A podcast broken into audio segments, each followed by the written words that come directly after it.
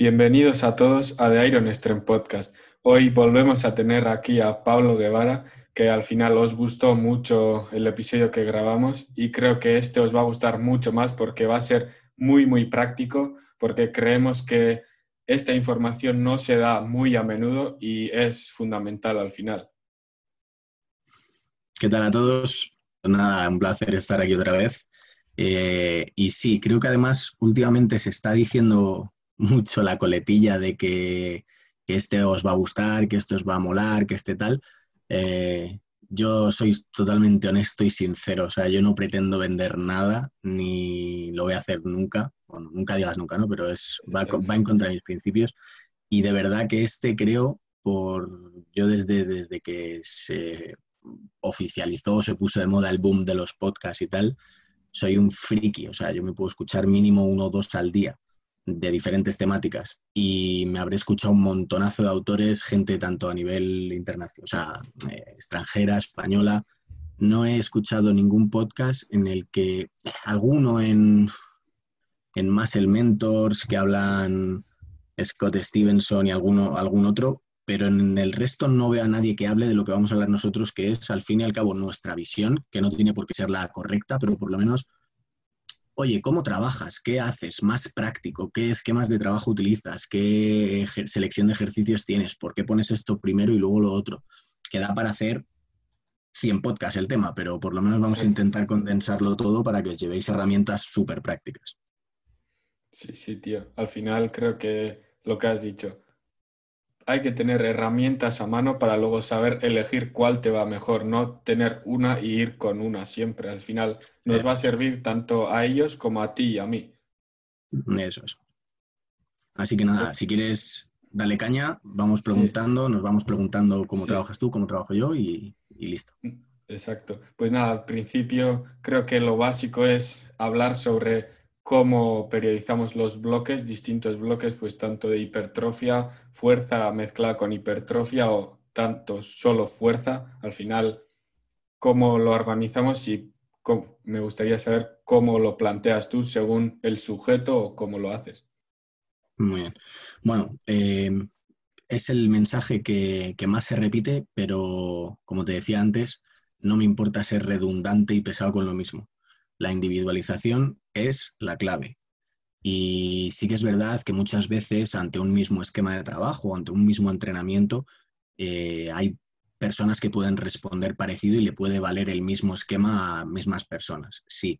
Pero aún así siempre hay algún detalle que se puede tener en cuenta, aunque sea simplemente el hecho de cambiar un único ejercicio o tocar el volumen que tenga ese mismo esquema de trabajo que has seleccionado, la intensidad, siempre puede haber algún mínimo detalle. ¿no? Entonces, la individualización por bandera que vaya, que vaya de entrada. A partir de ahí, eh, yo soy de los que piensa que igual que un médico por ser médico no puede operar a todo el mundo o tratar a todo el mundo, un entrenador, por mucho que quiera formarse y que está muy bien, que sepa de tal, hay que especializarse, ¿no? Entonces yo, bueno, la, yo por ejemplo, eh, una de las cosas que más me gusta hacer y que creo que es bastante útil, por así decirlo, y práctica, porque al final es también parte del servicio que puedes ofrecer como profesionales. Eh, si, si, de algo no sabes, decir que no sé y tener las herramientas suficientes o la gente suficiente a tu alrededor, no, no hace falta que trabaje con, contigo, sino simplemente compañeros o amigos que has hecho en tus años de, profesión o por, la experiencia que tengas y poder derivarlo. Por ejemplo, yo en powerlifting ya conoces a Julio, eh, Víctor, Rubén Castro y demás, yo no tengo ningún problema en, oye, no creo que sea la persona más indicada para eh, que trabajes conmigo de cara a, pues, si quieres competir en powerlifting o, un entrenamiento más especializado en, fuerza. En ese contexto, yo a mí lo que me, lo que me a los clientes que suelo tener son tanto hombres como mujeres que lo que quieren es eh, una mejora de su composición corporal, que, estén, que esté basado en un entrenamiento de fuerza e hipertrofia y, ahora, eh, desde hace poco tiempo, estoy abriendo una pequeña vía hacia deportes de eh, colectivos. Eh, por ejemplo, ahora estoy trabajando con jugadores de fútbol, entonces, bueno, no es muy diferente, porque al final el entrenamiento de fuerza en esos deportes es clave, pero sí que es lo que te digo, ¿no? El individualizar y el canalizar un poquito a lo mejor qué necesita cada jugador en función de la demarcación que, que tenga, la posición en la que juegue, la edad, un poquito de todo. Y ahí quizá pues hay algún ejercicio que, tengas que tener más en cuenta a nivel de condición, de explosividad, de velocidad, de coordinación, cosas que a lo mejor no tienes dentro de una sala de gimnasio con una persona simplemente que, quiere mejorar su, porcentaje de grasa o quiere mejorar sus ganancias de masa muscular, etc. Entonces, eh, más o menos, ese es el perfil de gente con el que trabajo. No suelo trabajar con gente muy principiante porque considero que hay que hacerlo de manera presencial, aunque sí que intento tener tres, cuatro, cinco personas que aunque sean principiantes, por lo menos tengan la confianza mía de poder ayudarles. Que insisto en que presencial es lo mejor, pero sí que me gusta el, que por lo menos se lleven ese background o ese feedback mío eh, desde el principio. Entonces, la mayoría de gente es un perfil intermedio, avanzado, bueno, pero habría que definir también qué es intermedio y qué es avanzado. Claro, claro, al final. Eso es más o menos eh, los perfiles y, la gente con la que trabajo. A partir de ahí, eh, muy rápidamente, yo como suelo periodizar, es, eh, insisto en que luego cada uno tiene su, propio programa, pero siempre intento utilizar primero un bloque de acondicionamiento o recomposición corporal, ¿vale? de entrada, en el que suelo utilizar unos esquemas de trabajo, aunque se puede utilizar un montón de herramientas, suelo utilizar esquemas de trabajo más orientadas a la full body, tanto full body eh, estándar como a mí me gusta hacer una división full body push o full body pull, en el que ya empiezo a introducir eh, patrones de movimiento que se puedan repetir de cara a en futuros esquemas de trabajo, pues es ir hilando un poquito más fino, más detallado.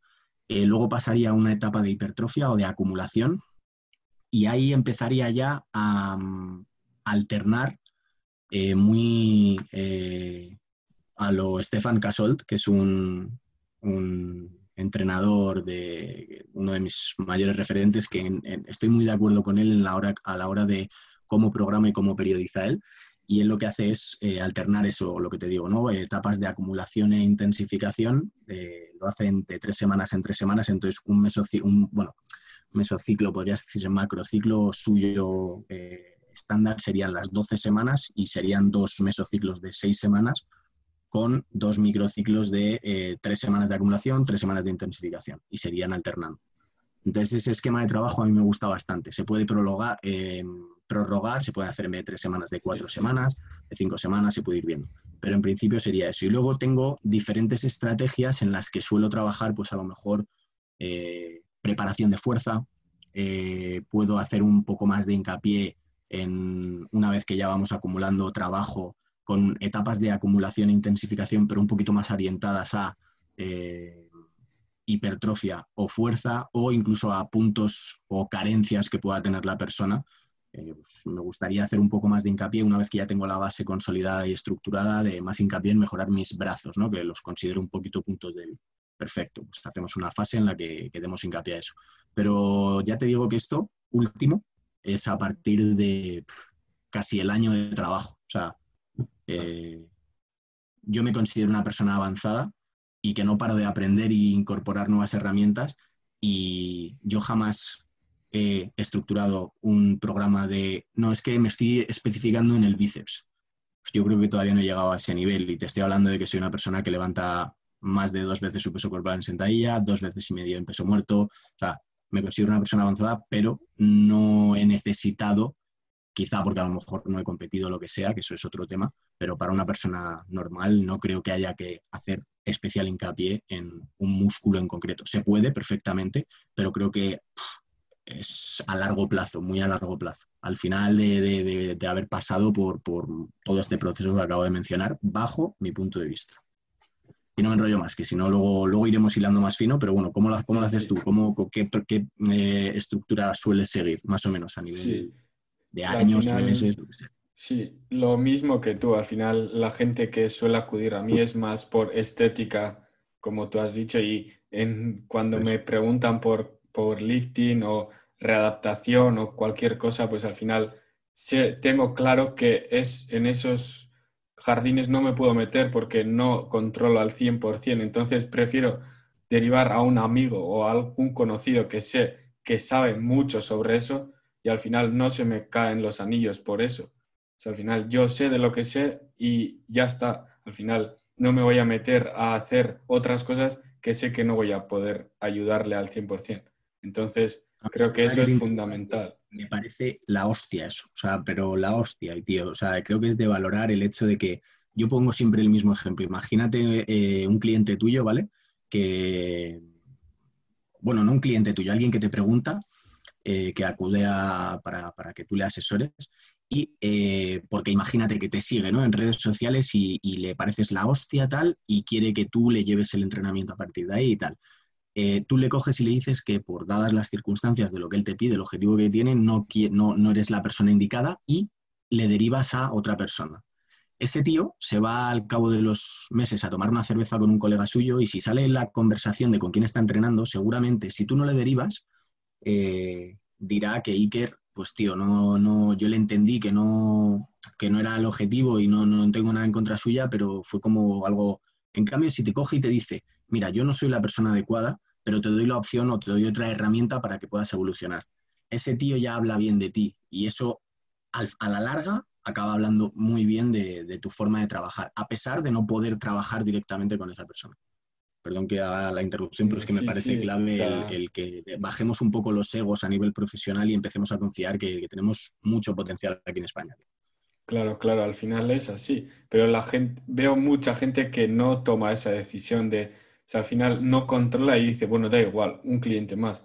Y es que al final eso es que es muy perjudicial para el sector en general. O sea, porque nos pintan luego de que cogemos a cualquier persona sin tener ni idea. Y al final mm. eso no es así. O sea, hay alguna gente, pero no todos somos así. Y ya me ha llegado alguno que ha tenido algún entrenador que me ha contado lo que le han hecho y es que he alucinado. O sea, sin cosas sin sentido. Y por eso al final nuestro trabajo, nuestro sector se ve muy, muy perjudicado porque pierden totalmente la confianza en un entrenador. Totalmente. Y nada, dejando esta parte, voy a comentar un poco cómo lo planteo. Como tú has dicho, lo mismo. Primeramente, me gusta hacer una fase de acondicionamiento, más que nada para conocer al cliente, porque me puede decir, ya me han llegado algunos diciendo que sí, soy intermedio, llevo no sé cuánto tiempo. primero vamos a ver, porque al final entrenar y entrenar bien es diferente puedes estar cinco años entrenando mal y no, no, no eres, eres, todavía, eres todavía quien dice novato. Entonces, no puedes aplicar otras herramientas más avanzadas porque no, no nos van a servir de nada. Entonces, primeramente me gusta eso, hacer una fase de acondicionamiento más que nada para ver cómo está y por dónde podemos atacar a esa persona y a ese objetivo. Y después de ver esto y cómo, cómo se adapta a dicho acondicionamiento, me gusta siempre meter una fase de hipertrofia porque aunque quiera ganar fuerza, la base es la hipertrofia, porque si no hay materia prima para generar fuerza, no, no nos va a servir de nada. Y veo a gente que empieza ya a levantar a una, dos repeticiones desde el principio, sin tener ninguna masa muscular. Claro, al principio mm. vas, a, vas a progresar mucho, porque vas a mejorar neuralmente, pero en cuanto llegues a ese límite, ya te vas a quemar y no, no hay por dónde seguir si no tienes esa masa muscular. Entonces, creo que es importantísimo eso de la hipertrofia, tanto para estética como para fuerza y también para rendimiento deportivo, como has dicho tú, que estás llevando a algunos deportistas.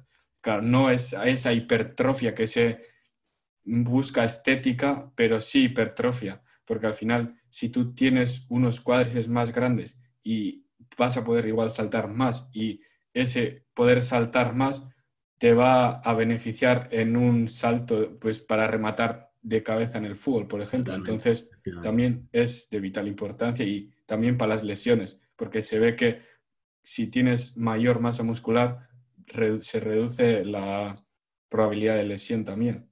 No solo el tamaño, sino la calidad de la masa que tú tienes. Exacto, exacto. totalmente, totalmente de acuerdo. Y después de eso, ya dependiendo de cuál sea el objetivo, si es puramente estético, pues suelo meter fase, un bloque de fuerza e hipertrofia mezclados, porque si solo es puramente estético, al final no me, no me suele gustar meter un bloque específico de fuerza porque al final estamos perdiendo ese tiempo de poder meter mayor estímulo para crecer.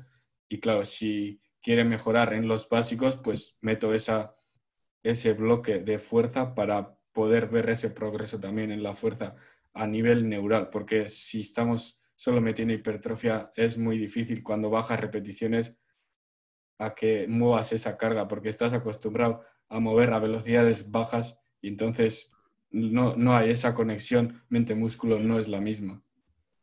Y por último, ya, según cómo, ya si eh, con los novatos, ni loco, pero ya cuando veo que están progresando bastante, pues como tú has dicho, un año o incluso más, también suelo meter bloques de acumulación de trabajo para luego meter otro de descarga para ir cambiando de estímulos al cuerpo, porque al final, si nos adaptamos, no va a haber, al final, en esto de, la hipertrofia o de la fuerza, no, la adaptación, si nos llegamos a un plató, quien dice, estamos bastante jodidos porque o metemos una descarga o hacemos algo, sino, como suele decir la gente, ya no progreso, hay algo que estamos haciendo mal o has llegado a tu límite y tu cuerpo está saturadísimo y hay que meter algún protocolo para descargar el cuerpo, incluso una descarga o cualquier otra cosa, dependiendo del sujeto, como hemos dicho antes, hay que individualizar.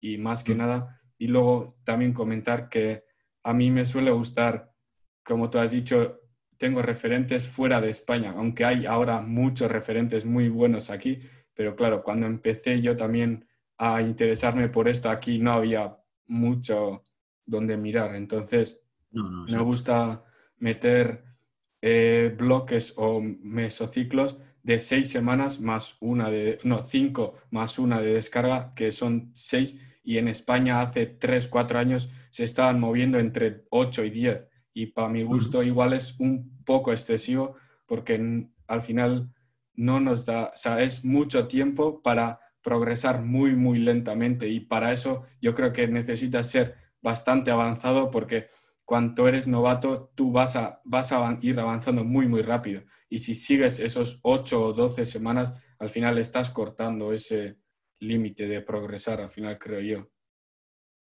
Sí, sí. Y más que nada, yo a mí en general trabajo así, como más o menos es lo mismo que me has comentado tú, pero cada uno luego le da su matiz diferente, pero la base es la misma. Mm, muy bien.